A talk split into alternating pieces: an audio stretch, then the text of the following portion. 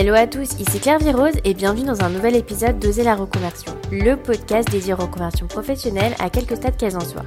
Je suis Claire Virose, ancienne avocate, j'ai tout plaqué pour réaliser mon rêve. Je reçois ici chaque lundi un nouvel invité qui a osé la reconversion. Oser la reconversion est disponible en version filmée sur YouTube si vous êtes curieux de découvrir encore plus les invités et sur toutes les plateformes d'écoute habituelles. Vous pouvez aussi rejoindre le groupe Facebook du podcast pour prolonger la discussion. Aujourd'hui, j'accueille dans Oser la reconversion Gabrielle. Après avoir été directrice marketing, Gabrielle est devenue masseur kinésithérapeute et prof de yoga. Gabrielle a toujours considéré l'Irlande comme sa deuxième maison puisqu'elle y a passé son enfance. C'est donc tout naturellement qu'elle décide de faire une école de commerce à Dublin. Elle commence son premier job chez HP à Dublin, mais elle s'y ennuie tellement qu'elle décide de quitter ce job. Elle décroche ensuite un poste d'assistante sociale dans l'organisation d'événements pour des gens placés en famille d'accueil pour la mairie de Brixton à Londres. Après trois ans à Londres, elle se sent perdue dans l'immensité de la ville et décide de rentrer en France. Elle travaille ensuite à Paris en marketing opérationnel pour une entreprise anglaise spécialisée dans l'e-commerce.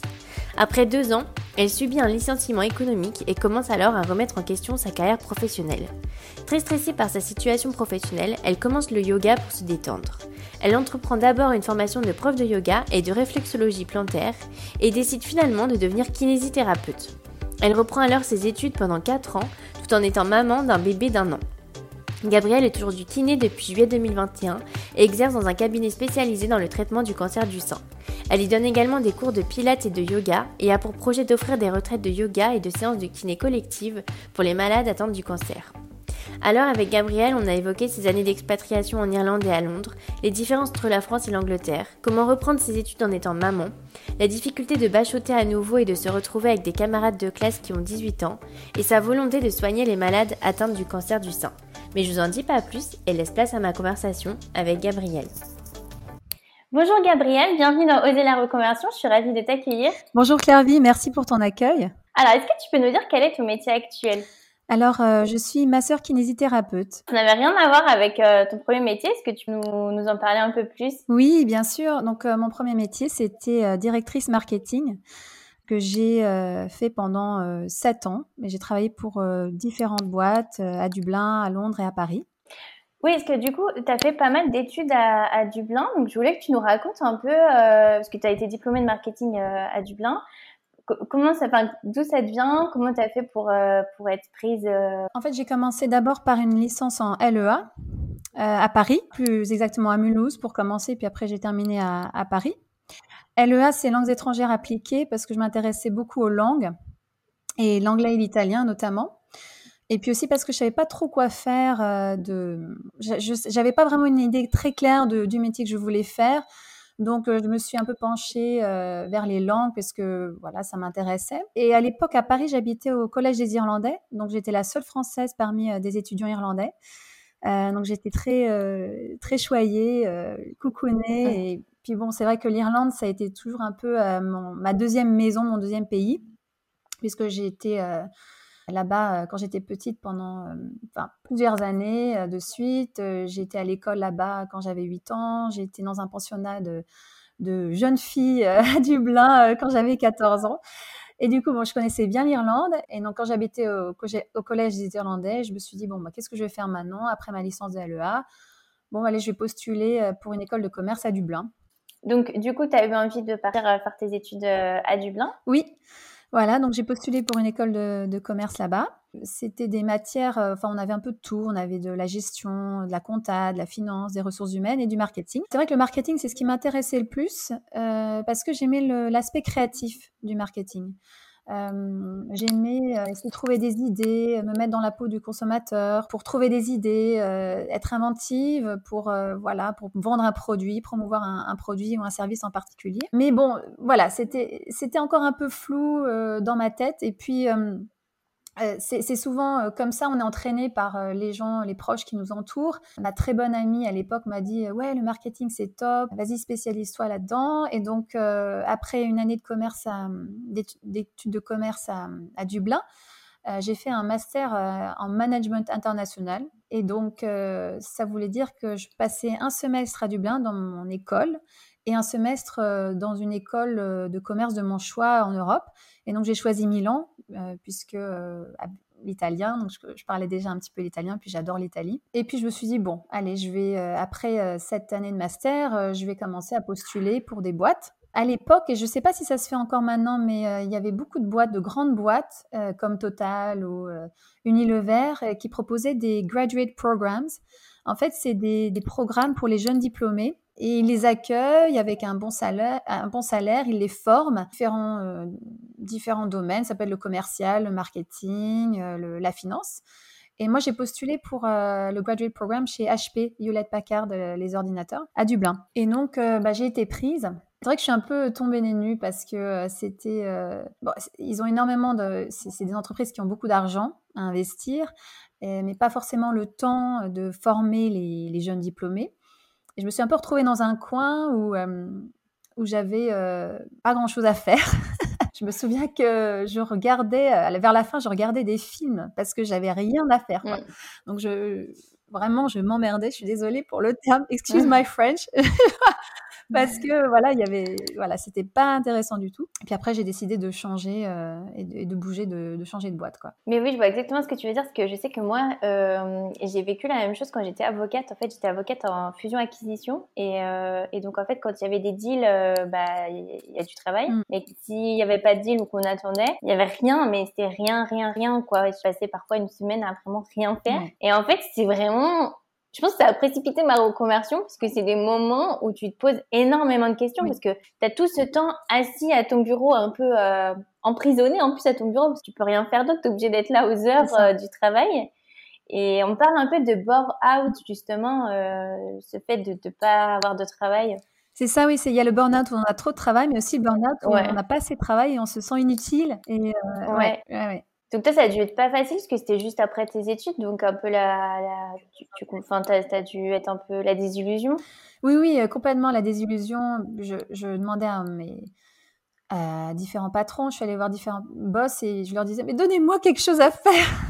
et puis bon bah ils savaient pas trop. C'est, c'est, comme je t'ai dit, c'est, c'est des très grosses boîtes, c'est très hiérarchisé, corporate et euh, on ne sait pas trop ce que fait la personne à côté qui bosse à côté euh, de toi. Enfin, c'est voilà. Donc, euh, donc je, suis partie et puis j'ai là j'ai un peu bifurqué. J'ai bossé dans un pour une boîte d'assurance et je gérais des fonds de retraite pour des entreprises irlandaises. A rien à voir avec le marketing parce que encore une fois c'est une copine qui m'a dit allez viens bosser avec moi, ça va être sympa et tout. Et là aussi, c'était vraiment pas du tout correspondait pas du tout à ce que voilà ça m'intéressait pas quoi. Donc je, suis restée un an. Et à l'époque donc euh, mon copain qui est maintenant mon, mari qui est irlandais a trouvé un boulot à Londres. Et il m'a dit bah allez viens on va à Londres donc euh, je lui dis bah écoute ok de toute façon euh, mon boulot ici me plaît pas forcément et puis comme j'étais très amoureuse je me suis dit allez on, on y va et donc je suis arrivée à Londres. Ça c'était en 2008 bah là, c'est vrai que j'ai reçu une petite claque parce qu'à Londres, c'est pas du tout le même dynamisme. Tu connais bien Londres, c'est pas du tout le même dynamisme mmh que Dublin, qui est une, euh, qui est une ville euh, à taille humaine. Il y a beaucoup, beaucoup de gens qui bossent euh, dans le marketing, il y a beaucoup de postes, mais il y a beaucoup, beaucoup de gens qui, qui cherchent aussi. Grâce à une amie, j'ai fait de l'intérim pour le The Financial Times. Donc là, je faisais la promotion d'événements virtuels en, en, Irlande, en Angleterre et en Italie. Et ensuite, grâce à une autre amie, comme quoi les contacts, ça sert. Mmh j'ai décroché un poste dans l'assistance sociale, dans l'organisation d'événements pour des jeunes gens placés en famille d'accueil. Et c'est pour la, c'était pour la mairie de Brixton à Londres. Est-ce que juste tu aurais des conseils pour euh, des personnes qui voudraient étudier euh, en Irlande, euh, qui voudraient travailler à Londres Parce que pour financer déjà aussi, bah, tu as parlé des graduate programmes, mais peut-être un petit peu des conseils pour des gens qui voudraient aller là-bas? Ah là là, j'aimerais bien avoir des conseils. C'est vrai que ça me paraît loin. Euh, mes études en Irlande, euh, elles étaient payantes, donc c'était assez cher. Et là, c'est vrai que j'ai reçu l'aide de mes parents. Après, il y avait des, des copains qui, qui, faisaient des petits boulots aussi pour payer leurs études. Euh, et à Londres, c'est vrai que la vie est très chère à Londres.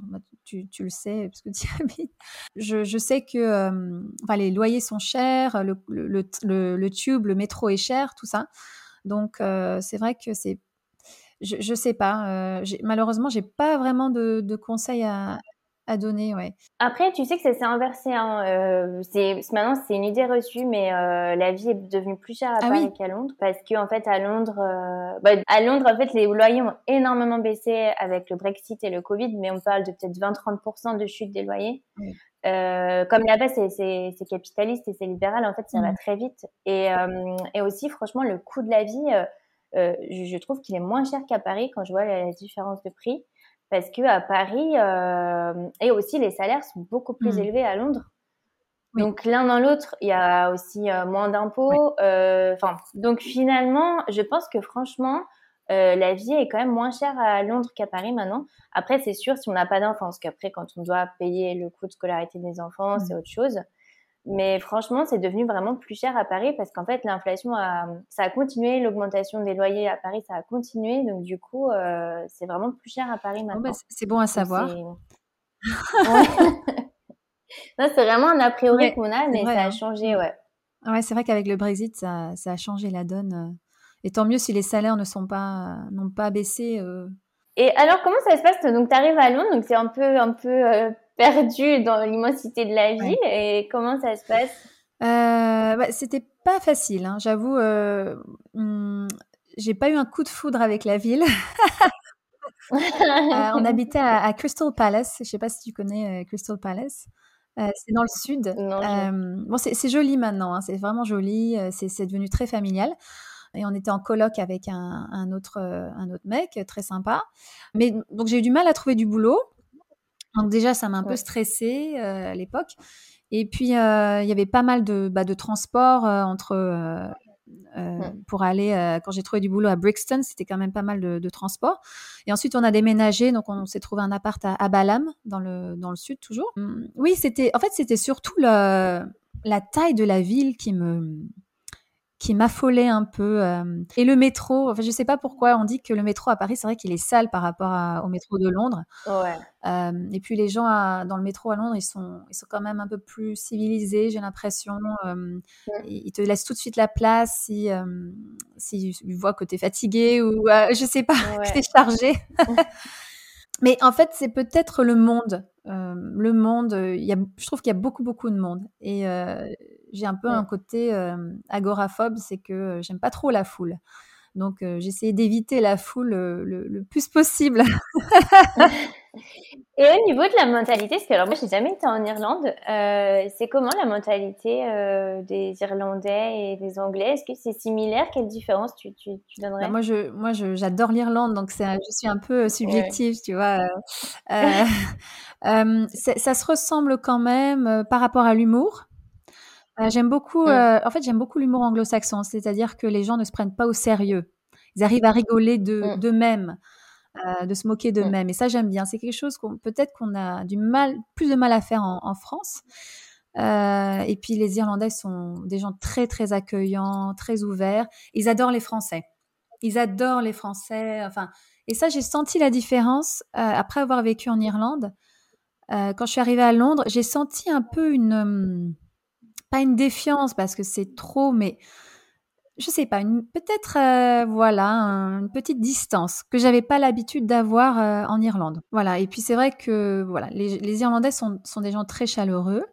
Euh, après, ayant travaillé avec les deux les deux cultures qui sont quand même assez similaires, c'est des gens qui sont quand même très polis, ils vont pas critiquer quand, quand on est dans le milieu du travail. On va jamais critiquer les collègues. Et ça, c'est quelque chose quand je suis rentrée en France qui m'a un peu choquée. Vraiment.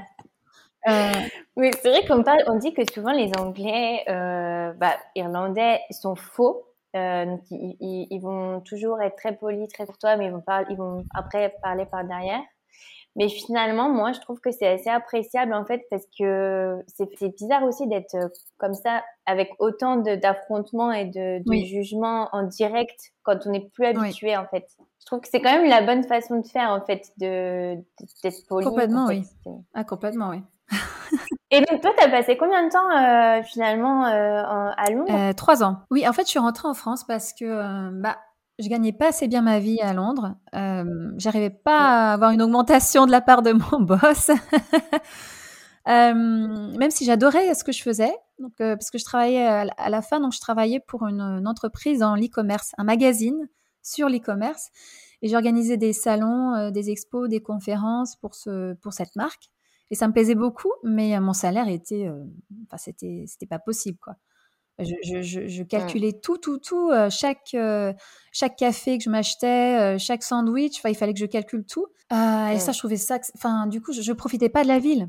Je profitais pas des restos, des sorties. Non, j'arrivais pas à, me l'offrir. Donc, je me suis dit, bon, allez, en plus, voilà, j'ai envie de rentrer à Paris. Ça fait sept ans que je suis partie.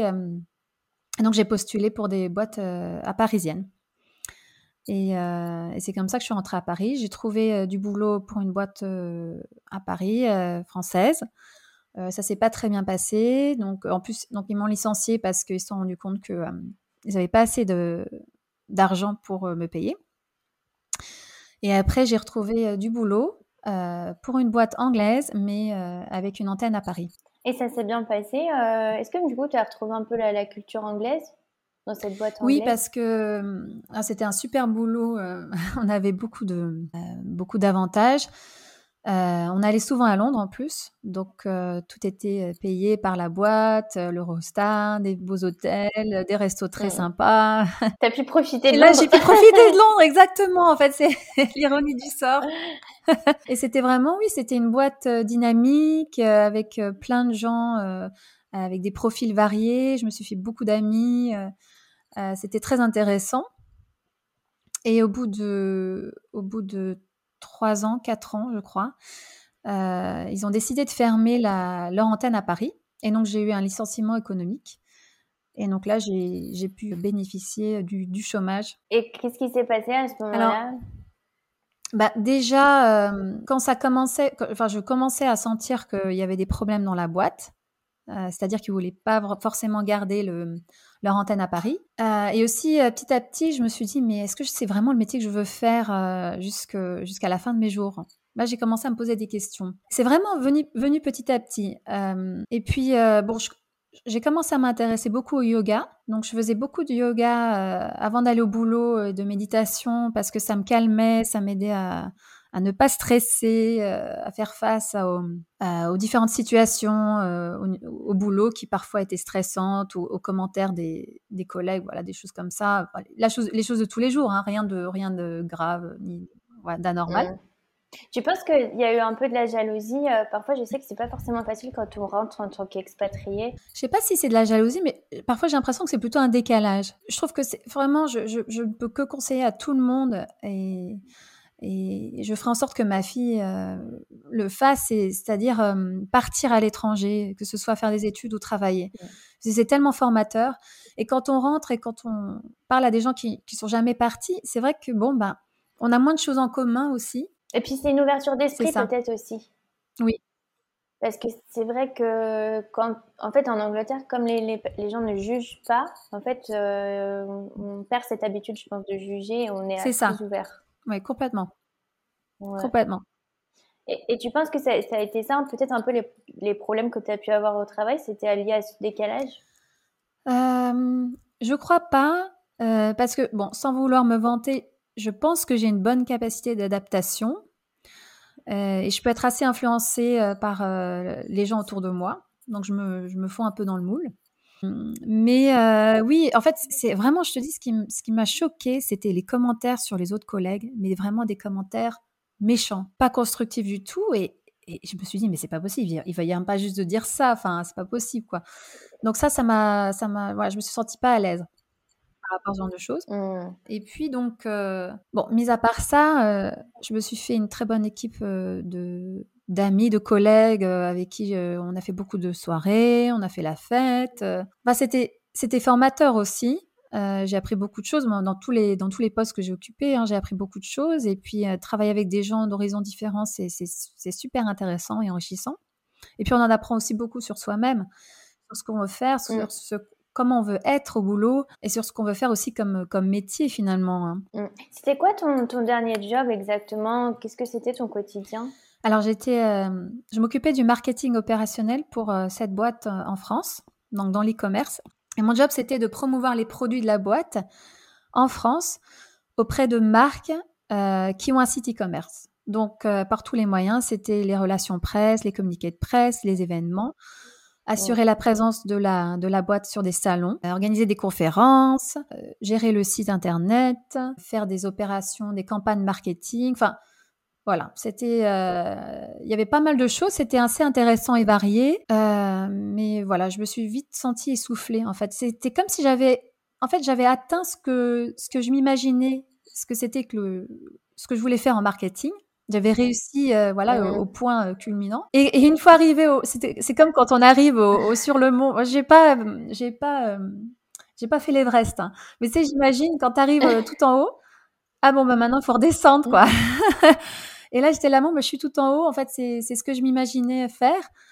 Oh, bah, en fait, euh, bon, d'accord, c'est ça. Bon, d'accord.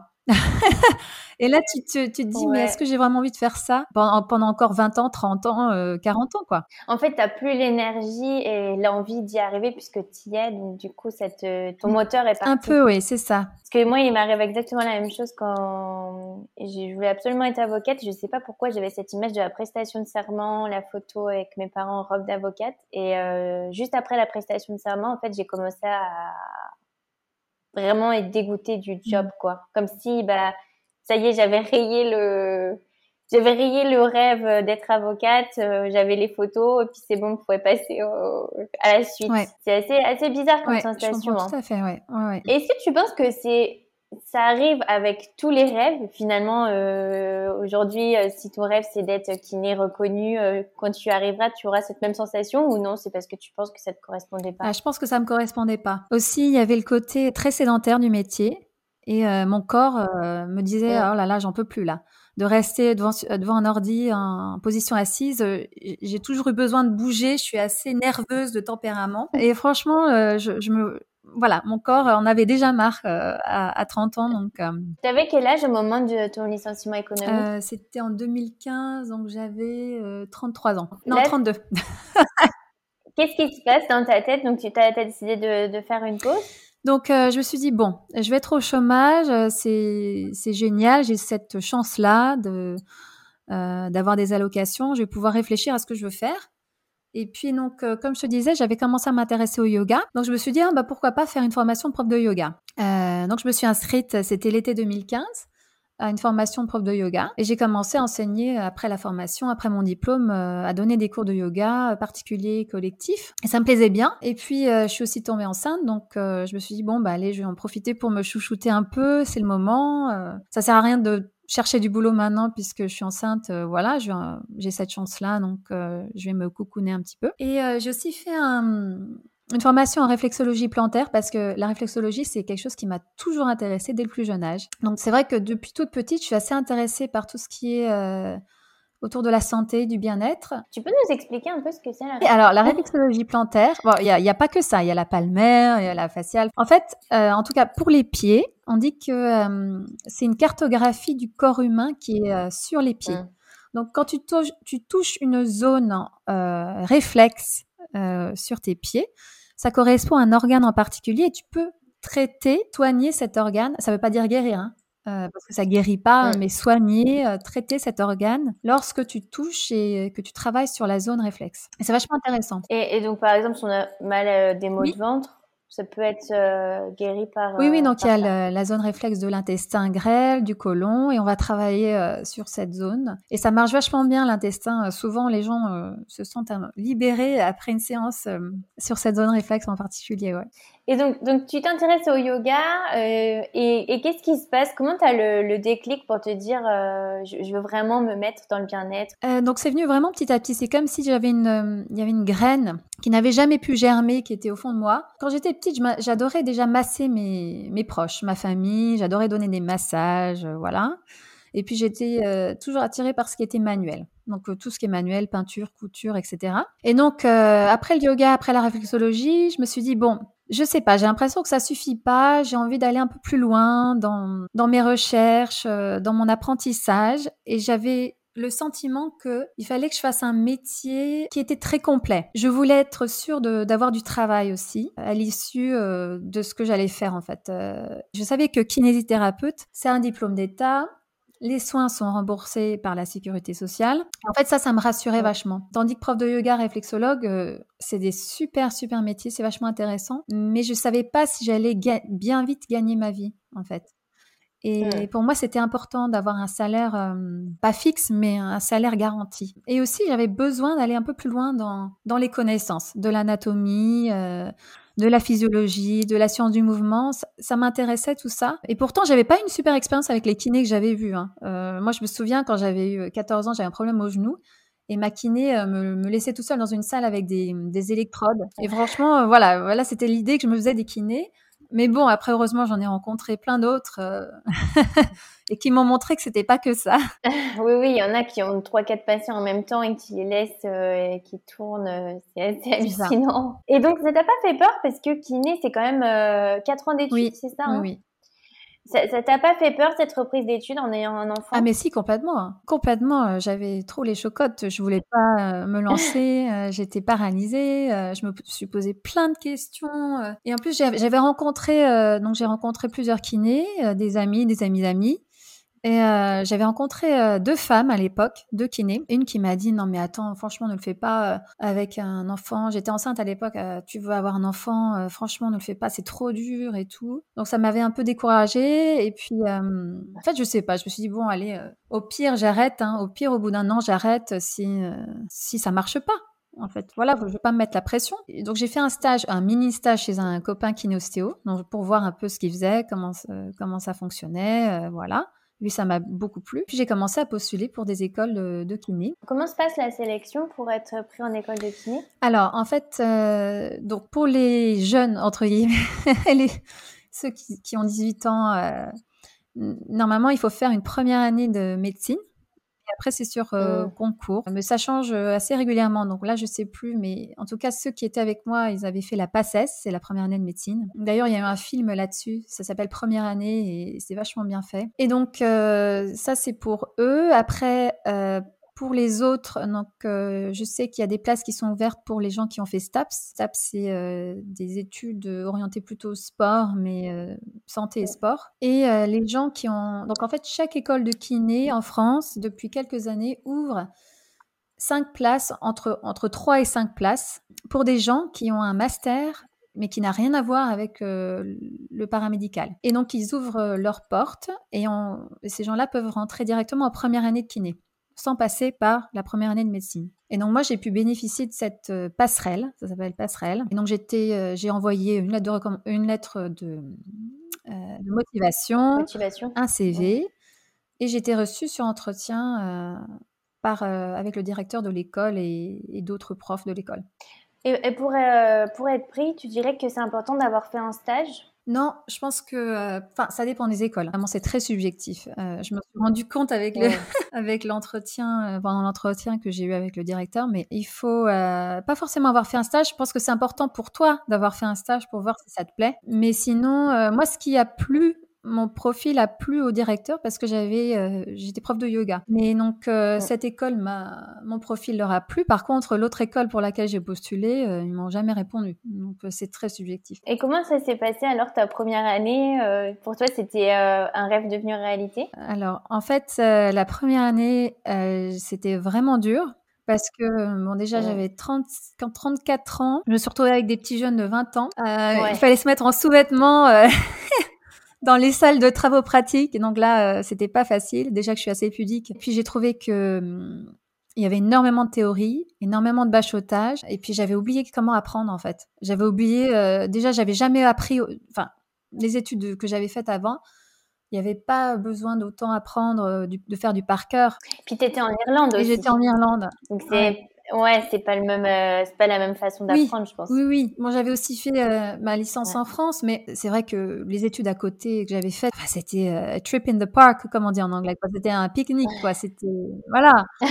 Tandis que là, c'était du bachotage pur et dur et sur des choses qui étaient pas forcément utiles au métier de kiné. Et c'est ça qui était un peu frustrant c'est que je savais que j'allais pas forcément m'en servir de ces, de ces connaissances. Et quand tu es pris, euh, tu es sûr d'être diplômé, d'aller au bout ou ils éliminent des personnes en cours? Alors, non, non, ils enfin, c'est pas une question d'élimination, c'est plus une question de réussir aux examens ou pas. Ouais, tu peux redoubler quoi en fait. Je crois que tu as, le droit de redoubler deux fois ou trois fois, je sais pas. Et donc, moi, j'ai été au rattrapage deux fois. Et euh, ça, c'était aussi euh, pas facile parce qu'il fallait se remettre dans le bain dans les examens que j'avais euh, dû passer euh, dans toutes les dans tous les cours. Et euh, ce qui était aussi dur, c'est que on avait des cours avec les étudiants en médecine. Et, les, certains examens étaient les mêmes que les étudiants en médecine. et ça, c'était, c'était vraiment ma bête noire pendant toutes les études. C'est-à-dire que parfois, il y avait une période où il fallait apprendre 1000 pages tout en étant en stage de, enfin, à l'hôpital ou en libéral, il fallait aussi réviser pendant les examens, enfin, pour préparer les examens. Et comment tu as fait pour, pour gérer, euh, du coup, ton, enfant, il avait quel âge à ce moment-là? Bah, Ma fille, elle avait un an quand j'ai commencé. Et euh, elle a eu cinq ans quand j'ai terminé. c'est vrai que un an, de un an à cinq ans, c'est pas les années les plus faciles. Bon, après, je sais pas quelles années sont les plus faciles avec un enfant, mais c'était pas facile. Bah, j'ai eu l'aide de mon mari euh, et de mes parents heureusement, qui, qui habitent à côté. il y avait des week-ends où j'allais m'enfermer. Euh, mes parents ont une, une chambre. Euh, une chambre à part où euh, je me suis enfermée pendant le week-end pendant que mon mari gardait ma fille. Et tu as eu le soutien justement de ton entourage de reprendre tes études? Oui, et je pense que ça, c'est vraiment primordial. quoi. et ça, je sais que sans l'aide de mon mari, sans son soutien inconditionnel, j'aurais pas réussi. Il m'a vraiment motivée. Il est, c'est un entrepreneur dans l'âme. Il a aussi repris les études euh, pendant qu'il travaillait. Euh, pas, pendant pas pendant ce temps-là, hein, mais euh, avant. Il m'a inspiré en fait à, faire la même chose. Il m'a motivé à fond. C'est super mm. important. Je pense que vraiment, il faut se dire que ça passe super vite en fait. Finalement, 4 ans, je, pense que je vois moi les années depuis que j'ai commencé ma reconversion, ça, ça mm. file en fait. Et finalement, des études, si à la fin, tu as un job rémunéré, enfin finalement, 4 ans, c'est ça, passe très vite. heureusement. Et comment tu as vécu? Parce que, alors, petite question, parce que moi, j'ai pas encore d'enfant, mais est-ce que tu n'as pas eu peut-être un peu un sentiment de culpabilité de euh, je suis un peu en train de rater quand même certains moments de mes enfants parce que je suis en train de réviser? Comment tu t'es sentie par rapport ah, mais à oui, ça? Oui, mais complètement. J'étais la reine de la culpabilité. Ouais. surtout que quand j'étais avec elle, je pensais aux cours, à mes examens, et quand je, je, travaillais mes examens, je pensais à elle. Et je me disais, oh, je passe pas de temps avec elle, je la vois pas grandir. Donc, euh, c'était pas facile. Ouais, exactement, ouais. Mais bon. Quel conseil tu donnerais justement à des jeunes mamans ou qui, voudraient, euh, qui voudraient faire la même chose? Euh, Je leur donnerais le conseil d'être gentille et indulgente avec elles-mêmes et qu'on fait de notre mieux et c'est ce qui compte le plus. Et alors, au bout de 4 ans, donc là, tu as terminé l'année dernière J'ai hein, terminé en juillet. Ouais. Alors, comment ça s'est passé ton installation? Euh, Donc, euh, mon installation, euh, j'ai commencé à, postuler un peu, enfin un peu, pas beaucoup même, à différents postes de remplacement. Et le deuxième que j'ai trouvé, je suis arrivée comme ça dans un cabinet à côté de chez moi, mais comme une fleur. Bonjour, je cherche un remplacement pendant l'été, voilà. Et là, la personne m'a dit euh, Ah ben, moi, ça tombe bien, je cherche quelqu'un pour me remplacer pendant six mois. Et comme c'est à côté de chez moi, à côté de l'école de ma fille, euh, et en plus, euh, j'adore le, cabinet, ce que ce qu'elle fait, la spécialité, puisqu'en fait, c'est un cabinet spécialisé dans le cancer du sein. On, donne des cours de pilates et de, et de yoga.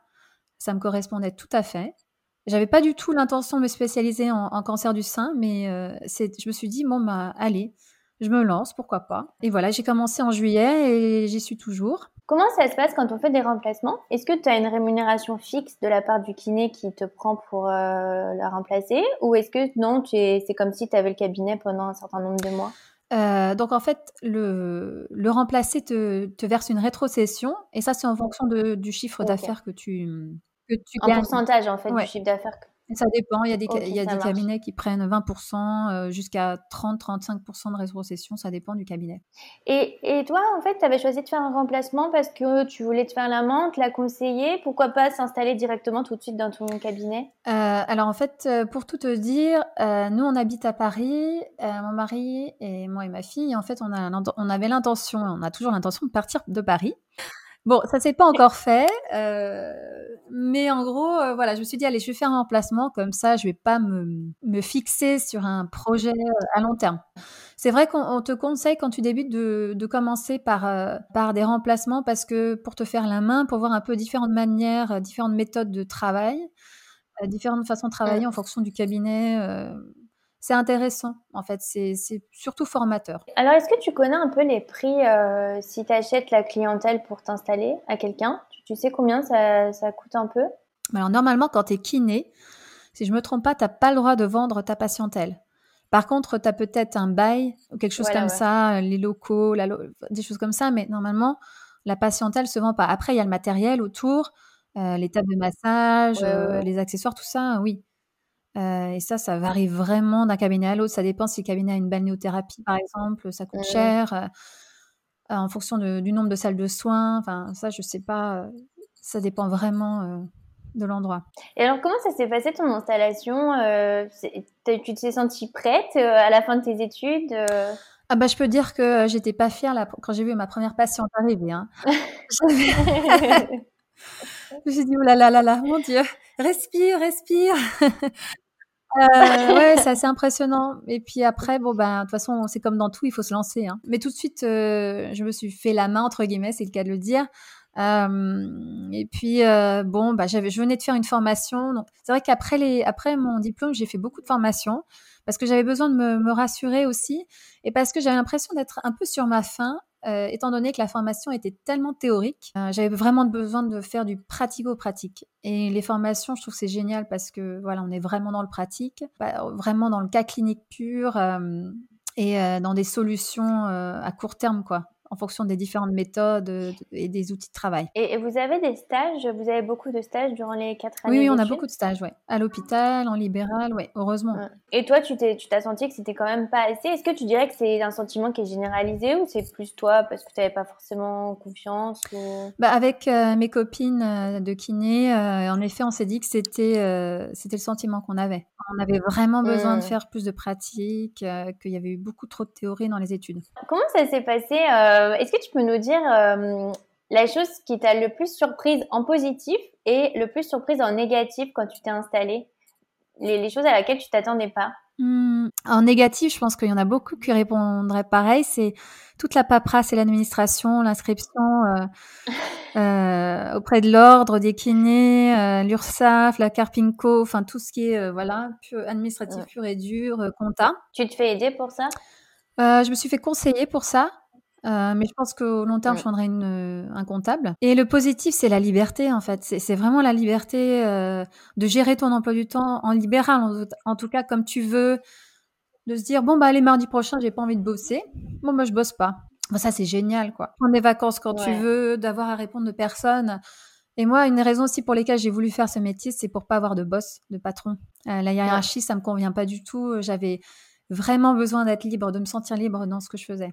Et alors, comment ça se passe après? Parce que, heu, c'est vrai que souvent un peu le le contre-pied d'être libéral, c'est que oui, on a cette liberté, mais que finalement, on travaille tout le temps parce que, bah, il faut quand même se payer et puis il faut aussi développer sa clientèle. Donc, heu, toi, ça s'est bien passé tout de suite? Quand on fait kiné, on a on a un salaire assez co confortable tout de suite? Heu, ça dépend parce que donc en fait, si tu remplaces quelqu'un, normalement, tu as déjà la patientèle, heu, établie de la personne que tu remplaces. Si tu commences dans un cabinet où qui est un peu paumé, où il y a personne ou si c'est un nouveau cabinet, ça prend du temps. Mais en général, heu, il y a beaucoup de demandes. Il y a beaucoup, beaucoup de demandes. Même à Paris où c'est une zone quand même surdotée, il y a toujours un besoin de kiné. Heu, mais ça prend quand même du temps parce qu'il faut que les gens aient entendu parler de toi. C'est vrai que l'avantage de kiné, c'est que comme c'est prescrit par le Oui. médecin, il y a quand même plus Oui, de oui, oui, oui. demandes, en fait. Tout à fait. Et alors, qu'est-ce qui te plaît le plus, mis à part la liberté, heu, dans ton nouveau métier de kiné? Je trouve que c'est génial parce que c'est un métier où tu peux constamment t'améliorer et te former. Tu vois, là, je vais faire une formation bientôt sur, heu, la réflexologie et le cancer du sein. Heu, je vais faire une formation après en pilates, pour de parce que je donne des cours de pilates. Enfin, il y a toujours quelque chose à apprendre. Il y a toujours un nouvel outil à découvrir, une nouvelle méthode, il y a l'hypnose aussi qui est intéressant. Enfin, il y a plein, plein de choses et ça, je trouve ça vraiment génial. Il y a vraiment de quoi, heu, de quoi faire, hein.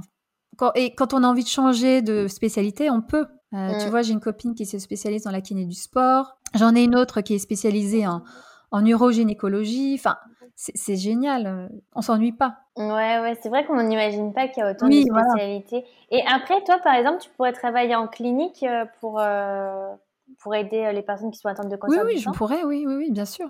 Et comment ça se passe le, côté émotionnel? Par rapport aux patients, tu veux dire? Voilà, comment tu arrives à le gérer euh, comment, comment Est-ce que ça doit quand même pas être évident avec de, de, traiter des personnes qui ont, qui ont Oui, c'est pas facile. Et euh, je, je, étant quelqu'un de très sensible, j'ai tendance à un peu accueillir trop l'énergie des, des, gens. Et je le sens dans mon corps, en fait, quand je suis en soins.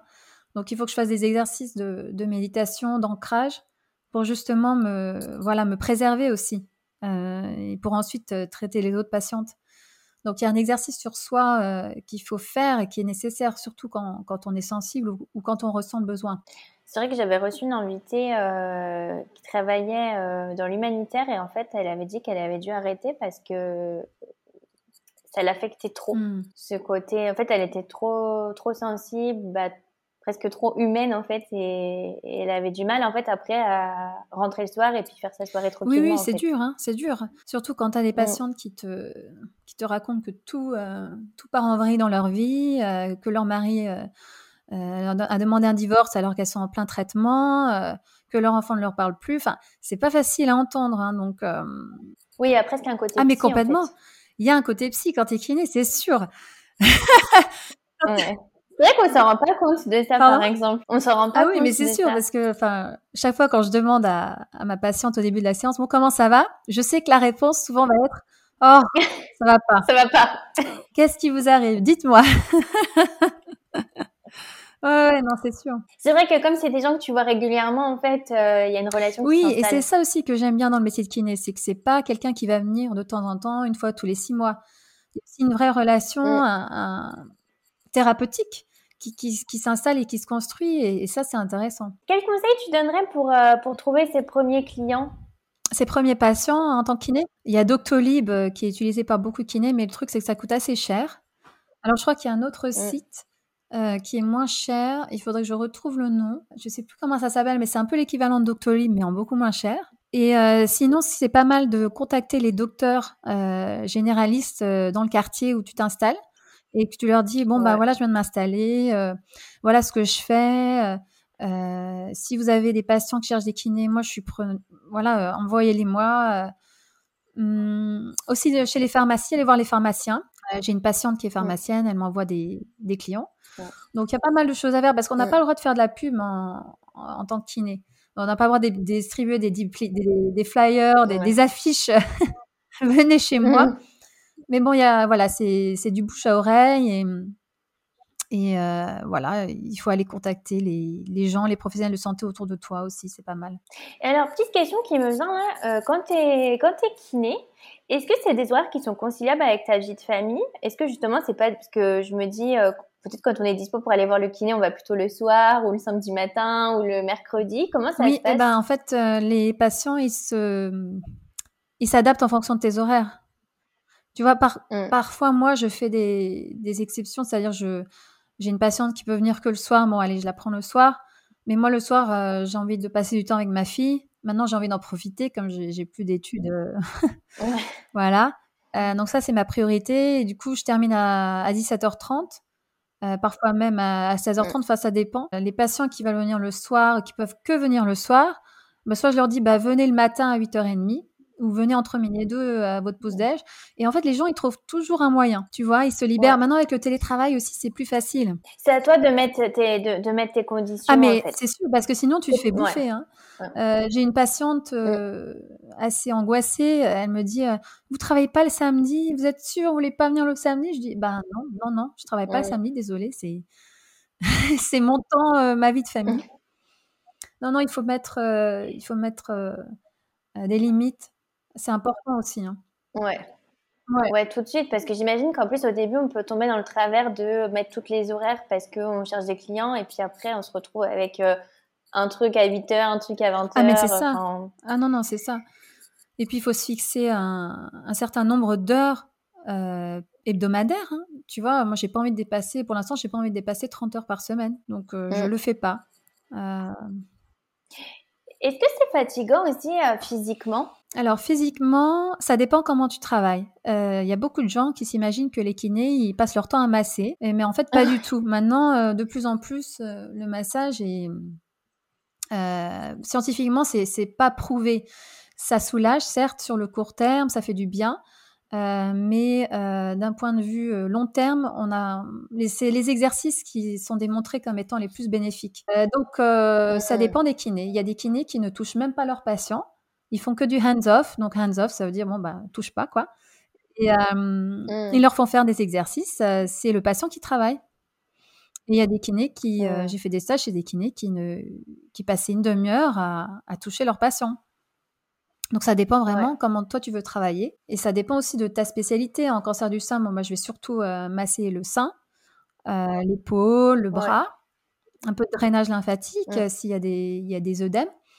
Et euh, si tu es en neurogynécologie, bon ben voilà, là, ça, va être, ça va être un peu moins fatigant. donc c'est ça dépend aussi de toi, tes, tes capacités physiques si tu te sens fatigué, euh, tu peux aussi décider d'enseigner. Hein. Euh, du coup, là, c'est plus du tout physique. c'est aussi, c'est aussi mmh fatigant, mais moins physique. Donc, euh. Oui, c'est bien de le dire parce que c'est un métier finalement qui peut s'adapter à tout. Oui, voilà. C'est ça qui est génial dans le métier de kiné. Ouais. C'est que vraiment. Alors, toi, si tu, si, tu pouvais revenir en arrière, quel conseil tu te donnerais? Bah, Je pense que ça va être le même conseil que je donnerais aux mamans qui veulent euh, faire une reconversion, c'est euh, mm. d'être un peu plus indulgente envers moi-même et de pas culpabiliser euh, et, de, et de me dire que voilà, de, de, de, me donner des petits moments pour me dire bon bah bravo, t'as réussi quoi. Voilà, de m'encourager moi-même, c'est important. Est-ce que tu peux nous parler un peu, toi, peut-être de tes projets? Est-ce qu'à terme, tu as, un projet de mêler euh, yoga, kiné, réflexologie pendant Oui, bah, en fait, mon rêve, euh, c'est d'avoir un, un, centre, un, euh, une grande maison, j'ai envie de dire, où, j'aimerais offrir des, donc des soins en kiné, mais aussi des retraites de yoga, donner des cours collectifs, parce que j'adore donner des cours collectifs. Et je trouve que c'est génial de, pouvoir en faire parce que ça casse un peu la, routine. Il y en a qui enchaînent patient après patient après patient et en fait, je me suis rendu compte que c'était pas ce que je voulais faire. Et donner des cours euh, collectifs en milieu de journée, ça, voilà, c'est une bonne euh, cassure et, ça rend la journée moins monotone et plus variée. Et aussi, euh, oui, j'aimerais bien organiser des retraites et peut-être pourquoi pas une retraite pour les femmes qui sont en cours de traitement, qui ont un cancer du sein euh, une retraite de yoga euh, avec des, cours de pilates, euh, des cours de yoga et pourquoi pas même des cercles de femmes. C'est quelque chose que j'ai essayé un petit peu avec des amis, d'organiser des cercles de femmes et ça me plaît beaucoup aussi. Donc pourquoi pas faire ça C'est vrai que quand on a tout de suite l'énergie de plusieurs personnes, c'est hyper stimulant. Oui, oui, complètement. Et puis je vois les patientes qui arrivent au cabinet et qui parlent entre elles. Enfin, je me dis, mais il faudrait organiser plus de choses pour qu'elles puissent s'entraider, s'échanger les bons conseils. Euh, c'est vachement mmh. important parce qu'elles se sentent vite isolées mmh. aussi. Hein. Alors, dernière question, c'est toujours la question que je pose à la fin. C'est quoi pour toi une reconversion réussie? Euh, C'est d'avoir survécu, d'être encore en vie? non, non, non.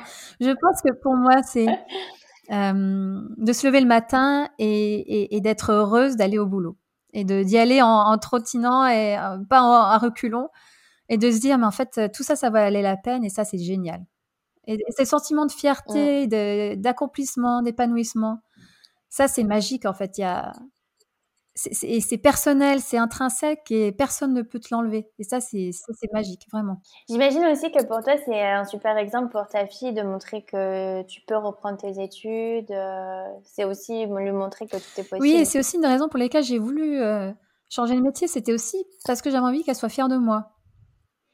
J'aurais envie qu'elle euh, qu'elle ait une maman qui soit contente euh, d'aller au boulot, qui soit passionnée par son boulot. Ouais, montrer l'exemple. Oui, voilà. Ben, un grand merci Gabrielle. En tout cas, j'ai été ravie euh, d'échanger avec toi. Je mettrai ton compte Instagram si les auditeurs veulent échanger avec toi.